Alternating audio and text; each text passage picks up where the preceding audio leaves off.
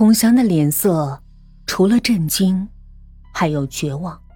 他一下就跳了起来，猛地向小柱扑了过来，却忘了脖子上的铁链，咚的一下摔在地上，血顿时从嘴里流了出来。他站起来，恶狠狠的盯着小柱。可小柱并不怕，也盯着他，彼此对视着。是啊，他有什么可怕的呢？早在十八岁的时候，水伯就用他的命换了自己的命。看见水伯的尸身时，他就已经不害怕任何事了。还有谁能比水伯更惨吗？有啊，孔祥、雕叔、小猪要让他们更惨，更惨。而这边，小军日夜犯着烟瘾，最煎熬的却不是他，而是婶婶。他眼睁睁的看着他从小呵护的宝贝在地上滚，在墙上撞头，不停的伤害自己，这种感觉，比死还难受吧？可是，这怎么能够呢？小柱，就再加上一把柴，让火烧得更旺些吧。婶婶，你知道露露去哪儿了吗？他自从小猪进来，就怔怔的看着他。哼，是小军，你的宝贝儿子，把他卖了，五万块。我就花了五万块，看他小小的身子被狼撕碎，吃掉，嘿，可真是痛快啊！婶婶坐在地上，震惊的看着小柱。又看看小军，一下就疯了，他啊的喊了起来，说他才五岁呀，他没害人，为什么？说着，他蹲在地上，哭了起来，再也顾不上一边泛着烟瘾的宝贝儿了。他哭着喊说：“不管咋说，都是你妹妹呀，你的心怎么那么狠呢？”小柱说道：“。”哼 妹妹，她可是姓刁呢。婶婶听到小猪这样说，一下就不说话了，看着他，眼睛瞪得像铜铃一样。他拿出手机给他看雕塑的惨状，他没有再嚎叫，捂着脸哭了。小猪吩咐水叔把孔祥的豪华包间的制冷停了，既然他还有力气。就多给他点伺候的东西，那样他才能满足。一天，两天，因为失去了冰冷的温度，包间里的尸体开始腐败。因为是密封的，外头闻不见，里头可就有的受了。听水叔说，孔祥日夜不停的喊叫，小猪笑了。现在没时间收拾他，让他多逍遥几天吧。还是雕叔，小柱拿了剔骨刀，来到他的跟前。不愧是杀人如麻的江洋大盗，看到小柱进来，并不慌乱，只是看着，瞪着。他还在墙上固定着，并不能动，身上阵阵恶臭。可小柱并不嫌弃他，走上前去，用准备好的橡胶带狠狠的扎着他的腿，阻止血液大量涌出。之后用剔骨刀一下就戳了进去，沿着骨头的形状把肉轻轻的剔了下来。任他是硬汉又如何？只听见一声闷哼，他就晕了过去。一旁的水叔岂能让他晕倒？一盆水就倒了下去。他摇着头醒了。小猪用纱布细细包好，又挑开第二个裤腿。他的眼里开始恐慌，却不求饶。很快，第二条腿上的肉也被剃掉了。小猪换来元帅，元帅当时就被小猪收养了，一直放在水叔家，大院盖好才带来的。他把肉扔给元帅，他狼吞虎咽的吃着。雕叔脸色惨白，看着元帅吃着自己的肉，终于忍不住吐了起来。哼 这就忍不住了，当时可每天都说砍了喂狗，砍了喂狗的。小猪吩咐水叔好好照料，不可让他死了。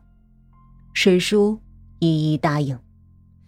接下来的日子，小猪又如法炮制，剃了他的两条胳膊，割了耳朵，挖了眼睛。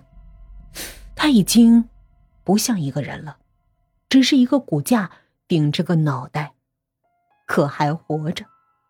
小柱就是要让他活着。小柱每天仔细的给他喂饭，可是人算不如天算。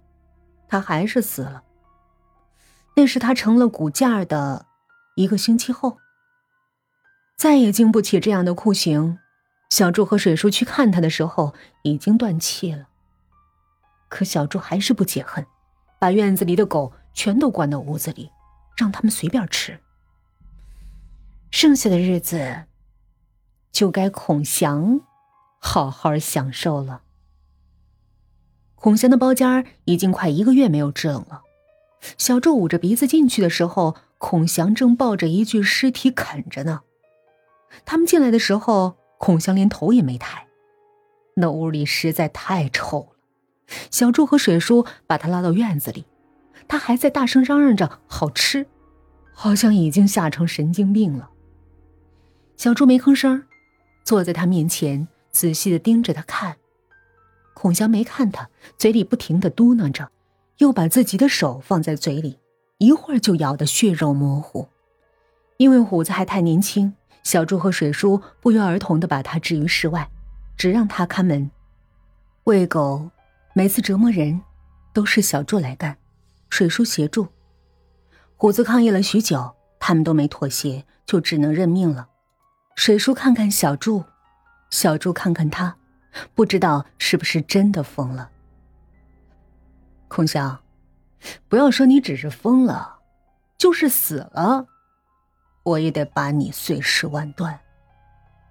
他没吭声，还在那儿啃着自己的手。难道是真疯了？接下来的日子，孔祥日日夜夜的和尸体一起吃，一起睡，从没清醒过。小叔也确信他确实是疯了，可是疯了又如何？那就能放过他吗？哼，做梦吧！院里的几条狗把雕叔的尸体已经啃得就剩下一个骨架了。小猪和水叔把骨架放进锅炉，加满了煤，不到一个小时，它就成了一把灰。他们把它从锅炉里拿出来，拿到外面有风的地方，随风扬起。水伯，你看见吗？伤害你的人，被我们挫骨扬灰了。小柱把孔玄的手脚砍掉的时候，他还在笑。折磨一个疯子，确实没什么意思。小柱没有给他治伤，让他的血一直流着。次日他们再去看时，他已经死去多时，由于失血过多。脸的颜色几乎透明，躺在尸堆里。那些被他害死的货在黄泉路上，等着他一起呢。婶婶是死在小军手里的，当时他烟瘾发作，他已经变成了魔鬼。婶婶的不离不弃并没有感动他，反而成了他触手可得的发泄品。婶婶是被他撞到墙上撞死的。水叔告诉小柱时，他只是感叹。婶婶是个坏人，许多阴谋他也有参与，可是他只是真心爱自己的孩子，所以他们并没有为难他，只是他走的时候眼睛是睁的。婶婶呐，忙忙碌碌一生，你到底是死在了你最爱的人手里，值吗？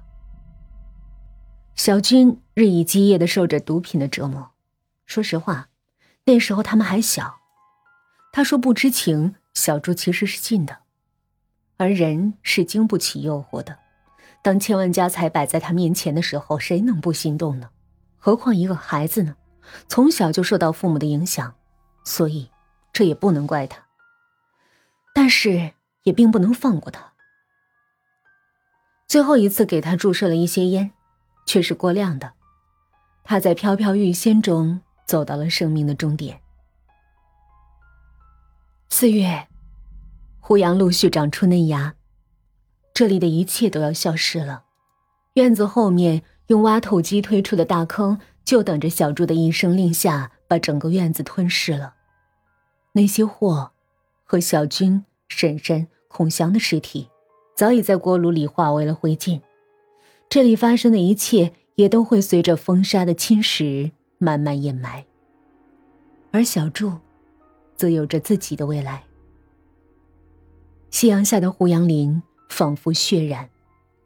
小柱、虎子、水叔，站在早已成为平地的胡杨深处，沉默着。最终走向汽车，扬起一路沙尘，慢慢消失在地平线外。他是小柱。他有着阳光般的笑容，和一个最铁的哥们儿叫水虎，来到这个城市已经上学一年多了。